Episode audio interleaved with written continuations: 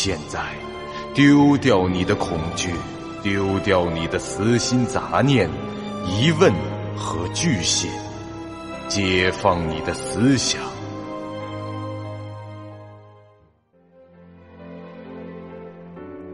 您现在收听到的是由喜马拉雅 FM 出品、巨五八瓦塔播讲的长篇恐怖网络游戏有声小说《惊悚乐园》，作者三天两觉。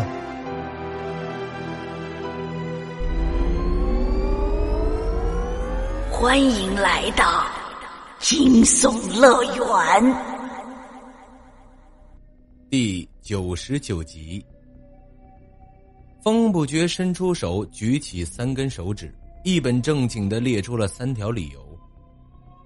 他们村子里有着不会消耗生存值的空气质量，有着可以制造反重力弹射器的科技实力，而且他们的村民不堪一击。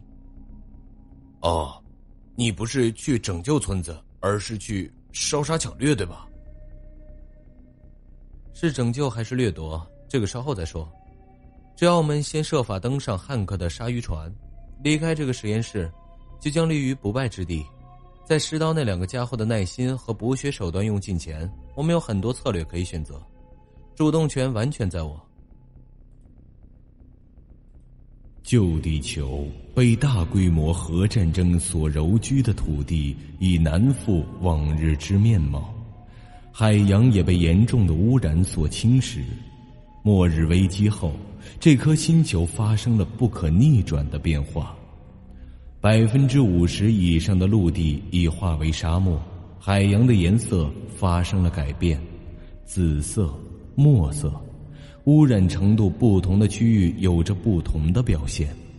浅海已几乎没有存活的生物，被截断的生态链导致深海生物也发生了一定程度的变异。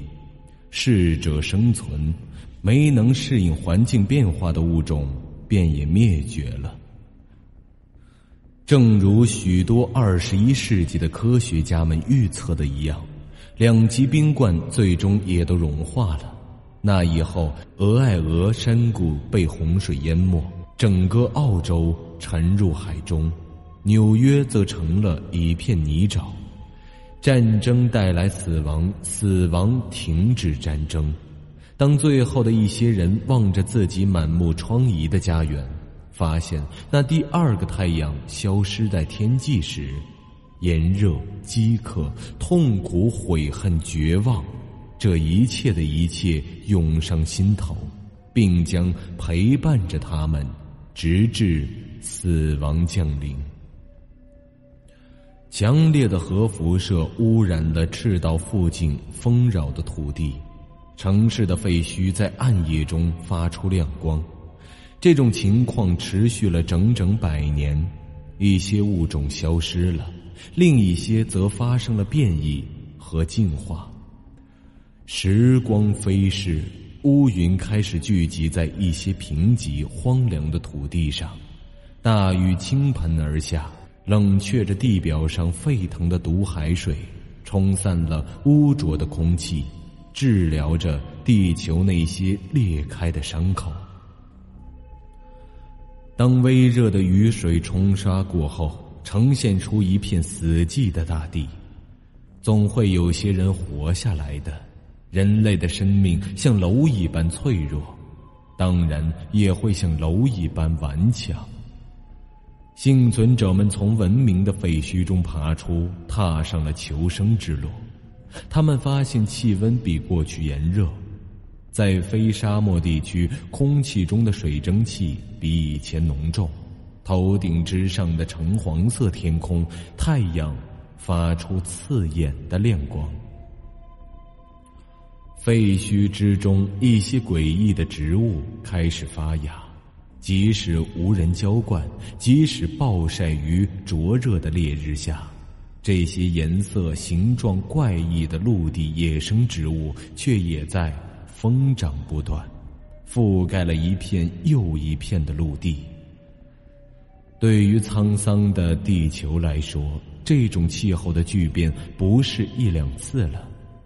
冰河世纪，地壳变动。火山喷发，都曾留下过痕迹，却没有改变过地球运行的轨迹。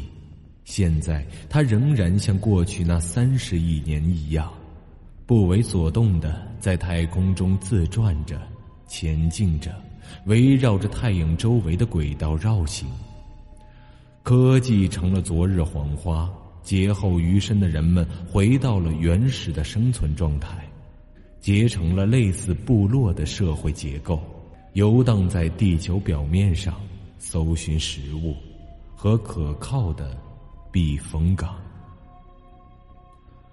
在那些非沙漠的区域中，有剧毒的沼泽、幽深的峡谷、泥泞的洼地、荒凉的山脉。不过，除此之外，在偌大的地球上，确实还存在着那么一两处世外桃源般的净土。北美大陆的某个峡谷中就有这样一个存在，那是一个如同城市般巨大的地下凹洞，整体呈口袋形，厚实的植被云如金棚一般盖在了顶部。抵挡住了大部分烈日的灼烤，这里有舒适的气温，适合正常农，适合正常农作物生长的土地和环境，干净充沛和地下水源。最重要的是，这里有半艘星际飞船的残骸。没人知道这艘飞船为什么会出现在这里。或许这儿曾经是某个国家的秘密研究基地，或许这是某次争夺战争后坠落的飞船。总之，最终有一支部落发现了这个地方，环境给了他们生存的平依。星际飞船的残骸使他们重拾文明的火种，生命又一次兴旺起来，一个新的人类社会被建立起来。近三个多世纪过去，这里已成为地球上仅存的一个人类聚集地。居住其中的人们称其为“神佑村”。水晶湖地下实验室中，末日强袭已看到了路的尽头。他搜索过所有的岔道，顺着走廊一直来到了这里。此刻，他前方有一段向上去的阶梯。就像通常居民楼所用的那种之字形消防楼梯，旁边是铁质的栏杆扶手，踏脚的板也是金属的，可以通过脚下的空隙依稀窥见上方的情况。他拿出武器，小心翼翼的靠近。这里光线并不好，从下方张望很难发现有没有埋伏。嘿嘿嘿，江湖的二位，别躲了。我都看见你们了。末日强袭，这显然是在虚张声势。他也不怕暴露行踪，因为他很清楚，这里已是实验室的尽头，上方无疑便是出口。黄宗剑影和风不绝如果要埋伏，只有这最后一处可选择。而对两个居高临下埋伏的人来说，自己的行踪肯定早就被发现了。嘿嘿，手雷的花招还真是高明哈！黄宗剑影，你就这点本事是吗？你们江湖这帮缩头乌龟，倒挺会玩花样的嘛！他极尽可能的不被，他极尽可能的不被屏蔽、禁言的情况下骂战，想激对方主动现身。毕竟这此刻敌在暗，他在明，不太有利。怎么了？还不敢出来？你们可是二对一我，难道这样就怕了吗？哼，你们可得想清楚了，在无差别减生命值的效果下，你们两个人的消耗比我要高一倍，在占据优势的情况下怯战，只会徒劳的浪费生存值罢了。我可不介意转身离开，离你们越远越好。到时候大家就对号生存值补充剂，看谁先耗完。就算最终我输了，你们至少也会比我多浪费一倍的药剂。末日强袭的话貌似很有道理，但既然他此刻出现在这儿，就说明他并没有选择那样的策略。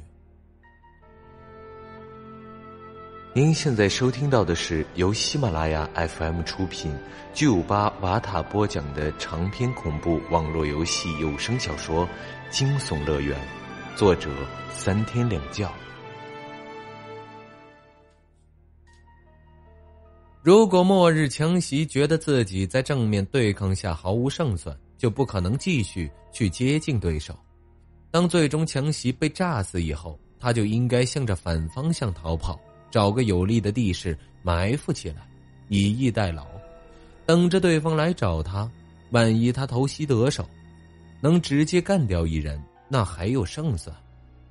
所以，末日强袭会来到这里的原因只有一个，就是他有自信可以以一敌二，而且获胜。而这种自信的依据，显然就是某种强大的技能或者道具。喊了好一会儿，这楼梯上方依旧是毫无反应，这反倒让末日强袭的处境尴尬起来。他不禁想到：难道从这楼梯上去，这实验室还有一层，上面那层和下面一样大？想到这里，他便谨慎的摸到了阶梯上，慢慢的向上走去。他也只能这样做了。一来，对方若是死都不现身，他也没办法。要么上去，要么离开。二来，假如上面真的还有一层，那他在这里喊上一个小时，这对方也听不见。他来回折返，拾级而上，竟真的没有撞到埋伏，甚至连一点有陷阱的迹象都察觉不出来。不过，末日强袭丝毫是不敢大意，之前的手雷事件记忆犹新。这队友由于离得太近。直接一命呜呼了，而他也是险些被炸死。这种教训恐怕在他整个职业生涯乃至整个人生中都忘不了。这大约三层楼高的楼梯，四次往返，他走了足足五分钟，顺利到达了上面的那层时，末日强袭却愣住了。他眼前是一段走廊，空荡荡的走廊，尽头就是前方十米处。那里整面墙是个大门，门分左右两部分，中间的缝隙呈锯齿形状咬合在一起。这扇门的厚度绝对不逊色任何银行的保险库，而门旁边的那个开关已经被破坏掉了。呃，人呢？这是末日强袭的第一反应。他和最终强袭已经探索完了实验室另一边的镜头。而这边的尽头就是出口，一路来到此处，他看到了风不绝和狂宗剑影留下的痕迹，也中了他们布置的陷阱，还去搜过了每一条的岔路，他肯定是走对了，但为什么这里没人呢？难道他们出去了？这个念头在末日强行的脑海中闪过，但他随即就否定了这个推测。呃，不可能啊！根据剧本简介，外面的环境比这里更残酷，说不定生存值会减得更快。再说这开关是坏的，他们怎么可能出去？哎，难道说是他们先到外面启动关门的开关，在大门关上之前把内侧的开关给毁了，想把我关在里面？也不会啊，出去根本没有好处啊！末日强袭，表情僵硬的来回踱步。过了半天，他终于想到了一个自以为正确的推测。呃，没错，一定是这样。他们来到走廊的尽头，破坏了出口的开关，制造一个已经逃出实验室的假象，接着就折返回去了。他们一定是趁我去岔路搜索的时候，从主通道悄悄溜了过去，与我相互错过。此刻，他们恐怕已经躲到实验室的另一头尽头去了吧。同一时间，实验室外昏黄的天空下是一片绵延起伏的沙海，这空中是狂风大作，黑色的沙风暴四处席卷肆虐。人若是毫无保护的站在这种环境中，想睁着眼都很困难。只要张口说话，必然会吃一口沙子，而且声音连五米外都传不到。一艘鲨鱼舱正在这沙海上悬浮着驶着，舱体长二十米，宽六米，高四米有余。外部造型看上去类似一条巨型的装甲鲨鱼，不过这鲨鱼舱没有鳍，顶上是流线型的平滑设计，舱体的颜色被刷成了与沙漠相同的土黄色。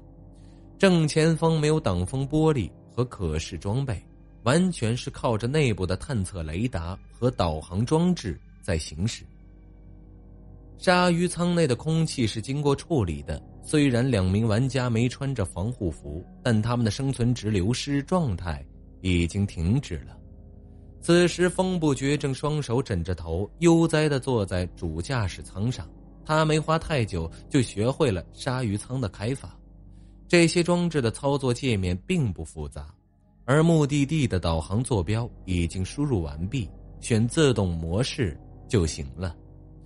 当风不觉走出实验室，看到外面的环境时，他就明白，在这个星球上，手动驾驶基本是没有意义的，因为根本没有路，别说是路了，就连参照物都没有。因此，这鲨鱼舱肯定是靠着自动导航才能开到想去的地方。那么，问题又来了：这一群人是怎么找到水晶湖实验室的呢？汉克称，他们的小队是得到指令才来这里搜索的。这句话就意味着，向他们下达指令的上级部门拥有着水晶湖实验室的具体坐标。于是又衍生出了新的问题：他们的上级是早就探查过了这个坐标了，还是今天才发现的？他们又是通过什么手段找到的呢？